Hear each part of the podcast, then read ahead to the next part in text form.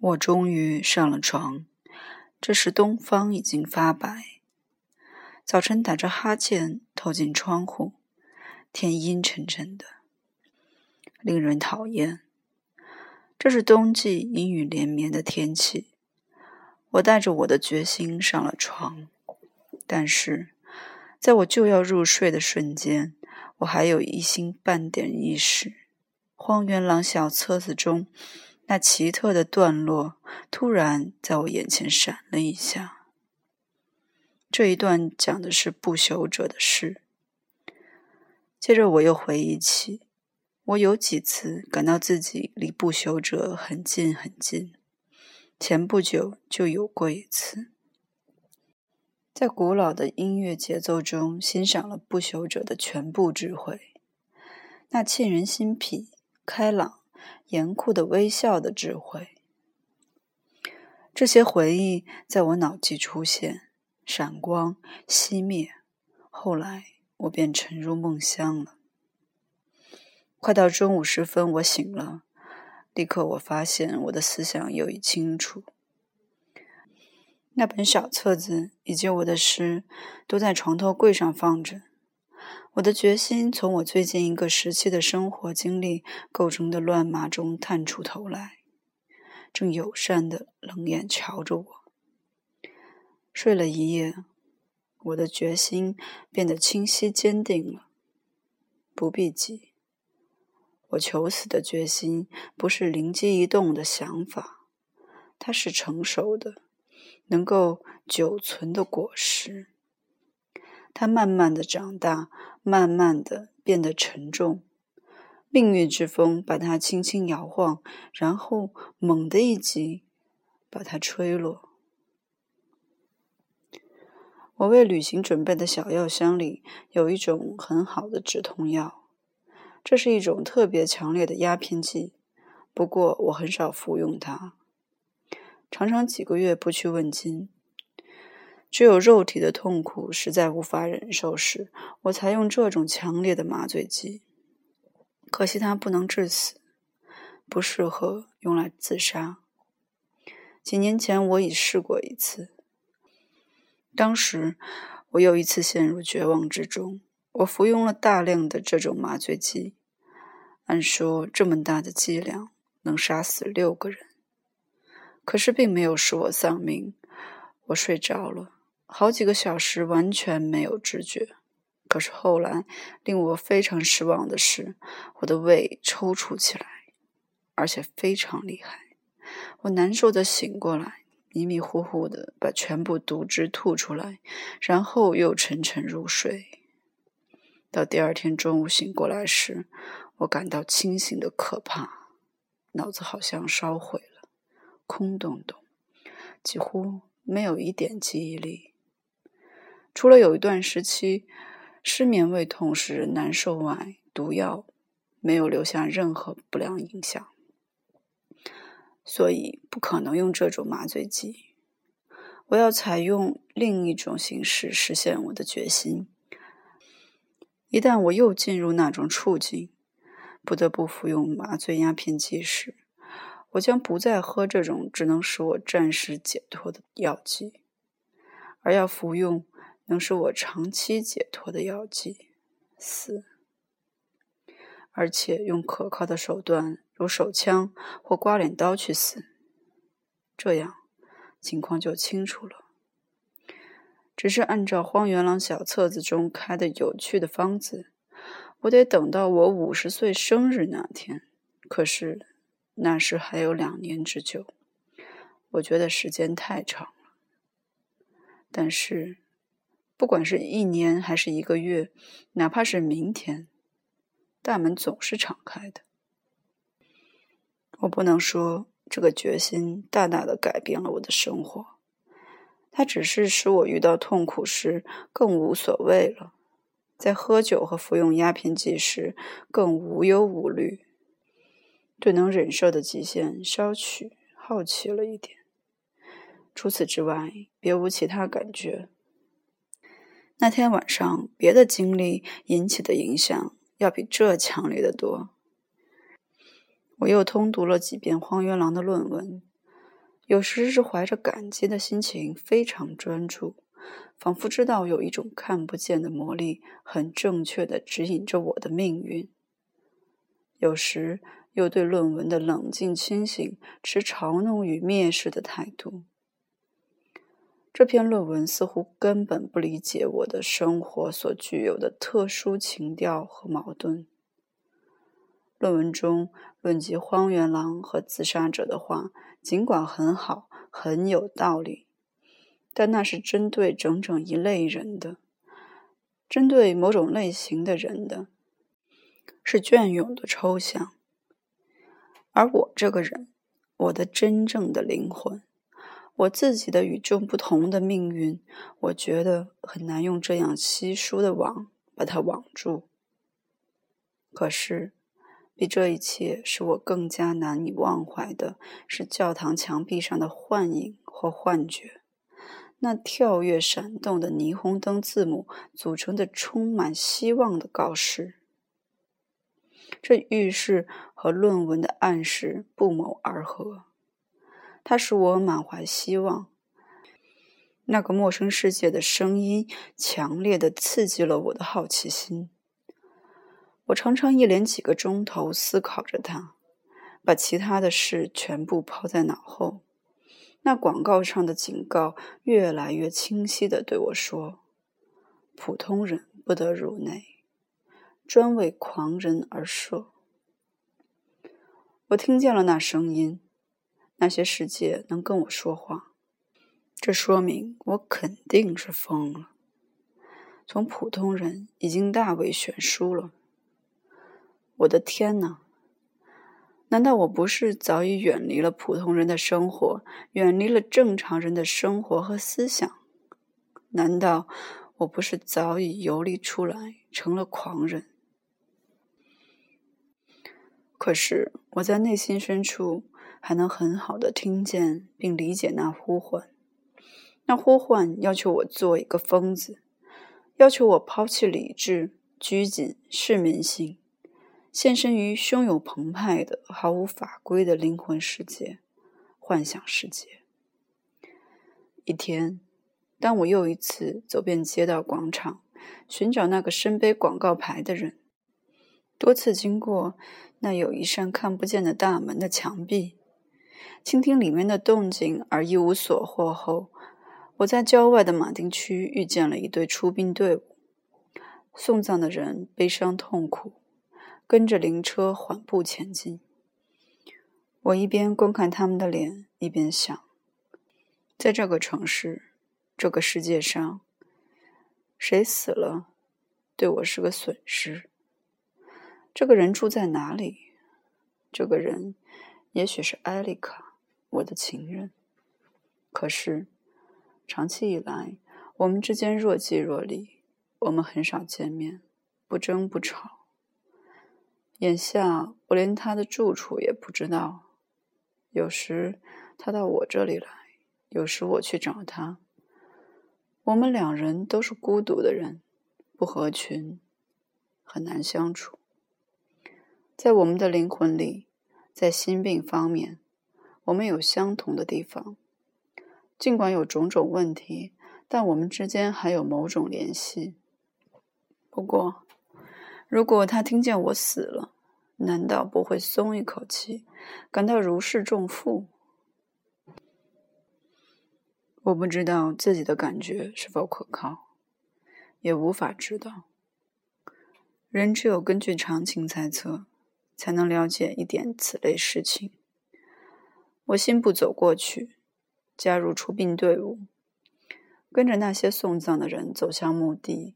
那是一座现代化的水泥墓地，在设备齐全的火葬场。我们的死者没有火化，棺材在一个简单的墓穴前放下。我看着牧师和其他老滑头、殡仪馆的职工，一项一项的履行他们的职责。他们竭力使他们的活动显得庄严悲哀。他们那样逢场作戏，娇柔造作。显得十分卖力气的样子，不免流于滑稽。我看着他们身上的黑制服如何飘垂，看着他们怎样想方设法诱发送葬的人产生悲痛之情，迫使他们在死神的威严前下跪。可这一切都劳而无功，谁也没有哭。似乎大家都觉得死者是多余的人，谁也没有听人劝说，产生虔诚之心。牧师一再称呼送葬的人为“亲爱的基督徒兄弟姐妹们”，可是这些商人、面包师以及他们的妻子都是一脸的商人气，一个个沉默不语，非常严肃地低着头，难堪做作。他们只求这使人难堪的仪式立刻结束。仪式总算结束了。站在最前面的两个基督徒兄弟姐妹和演说人握手，在最近一块草地的镶边石上蹭去粘在鞋上的湿泥。他们刚把死者放进湿泥墓穴里，他们的脸就恢复了常态。突然，我看见有一个似乎曾经认识的人。对了，我仿佛觉得那个人就是当时背广告牌的。塞给我那本小册子的就是他。我觉得我确实认出了他。正在这时，他却转过身，弯下腰，摆弄起他的黑裤子。只见他笨拙地卷起垂在鞋上的裤腿，然后夹着雨伞，急匆匆地跑了。我赶紧跟着跑上去，赶上了他，并向他点头示意。然而。他却露出一副认不出我的样子。今天没有消遣活动，我问道，试图做得随和些，就像一些秘密的知情人互相示意那样，一边还向他眨眼睛。可是，自从我熟悉了这种面部表情，由于我的生活方式有所改变，我几乎已经很久不会说话了。我自己都感觉到，我只是做了一个愚蠢的鬼脸。晚间消遣，那人嘟囔了一句，莫名其妙的看着我。如果您需要的话，就到黑老鹰酒家去吧，老兄。说真的，这一来，他是否就是那个人，我倒没有把握了。我很失望，继续走我的路。我不知道上哪里去，漫无目的的，没有追求，没有义务。生活有一股苦味，我觉得许久以来厌世的感觉日益厉害，达到了顶峰。生活把我推开并抛弃了。我发疯似的在灰色城市里乱跑，我觉得。什么东西都有一股潮湿的泥土味，有一股坟墓的味道。可不能让这些秃鹰站在我的墓旁。这些穿袈裟、发一通感伤议论的秃鹰，啊！不管我往哪里看，往哪里想，等待我的没有一丝欢乐，没有一声呼唤，哪里也感受不到一点诱人的东西。一切的一切都发出一股损耗的腐朽的臭味，发出腐烂的、似乎满意又不满意的臭气。一切都陈旧、枯黄、发灰、松弛、耗竭了。亲爱的上帝，怎么会这样的呢？我原本是一个虎虎有生气的青年诗人，艺术之友，漫游世界的人。热情洋溢的理想主义者，怎么会落到这个地步？我麻木了，我恨自己，恨所有的人，一切感觉都迟钝了。我感到有一种使人恼火的深深的厌恶。我陷进了心胸空虚和绝望的泥坑。然而，这一切是怎样慢慢的、悄悄的？来到我身上的呢？我经过图书馆时，遇见一位年轻的教授。以前我曾经和他谈过几次话。我几年前最后一次在这个城市逗留时，还曾多次到他的住宅拜访，和他讨论东方神话。当时我在这一带忙得很。这位学者腰杆挺得直直的向我走来，他眼睛有点近视。我这样从他身旁走过去，他才认出我。他非常热情地朝我迎过来，我当时心境不佳，对他此举并不怎样感激。他很高兴，一下子变得活跃起来，让我回忆我们当时有几次谈话的细节。他还向我表示，他有很多地方要归功于我的启发，他常常想念我。说，从那以后，他和他同事们的讨论还从来没有得到过那么多的启发，那么多的收获。他问我在这个城市待了多久了，我撒谎说才几天。我为什么不去拜访他？我看着这位文质彬彬的男子，看着他那聪慧善良的脸，觉得这场戏未免可笑，但是。我却像一条恶狗那样享受着这一小块地方的温暖，这一点爱，这小小的赞许。荒原狼哈里感动的撇嘴一笑，他干渴的喉咙里渗出了唾液，伤感违背他的意志，征服了他。于是我忙着撒起谎来，我对他说：“我只是为了研究，战士在这里。”而且深感不适，否则我早就去看他了。他恳切邀请我今晚到他家去，我很感激的接受了邀请，并向他夫人致意。我说话微笑时，感到两颊疼痛，我的脸颊已经不习惯这样紧张的活动了。正当我哈里哈勒尔站在街上。对这意外的相遇感到惊讶，受到别人的奉承，心里美滋滋的，很有礼貌，很热心的看着那位和蔼可亲的男子，看着他那近视的眼睛、和善的脸时，仿佛另一个哈利就站在旁边，同样狞笑的站在那里，心里想：我这个兄弟多么奇怪，多么糊涂，多么会说谎。两分钟以前，他还痛恨这个可恶已极的世界，还呲牙咧嘴的向他挥拳头呢。而现在，一位可敬的老实人叫了他一声，很平常的向他打了个招呼，他就感激涕零，欣然领受，高兴的像一只满地打滚的小猪仔似的。陶醉在那一点点善意、尊重与亲切之中。两个哈利，两个一点不讨人喜爱的人，站在文质彬彬的教授面前。他们俩互相嘲讽，互相观察，互相吐唾沫，像以往在这种情况时那样。他们都在想。这也许是人的愚蠢和弱点之处，是一个普通人的命运，亦或是一种感伤的个人主义，是没有个性、没有主见、感情的污秽和分裂的特性。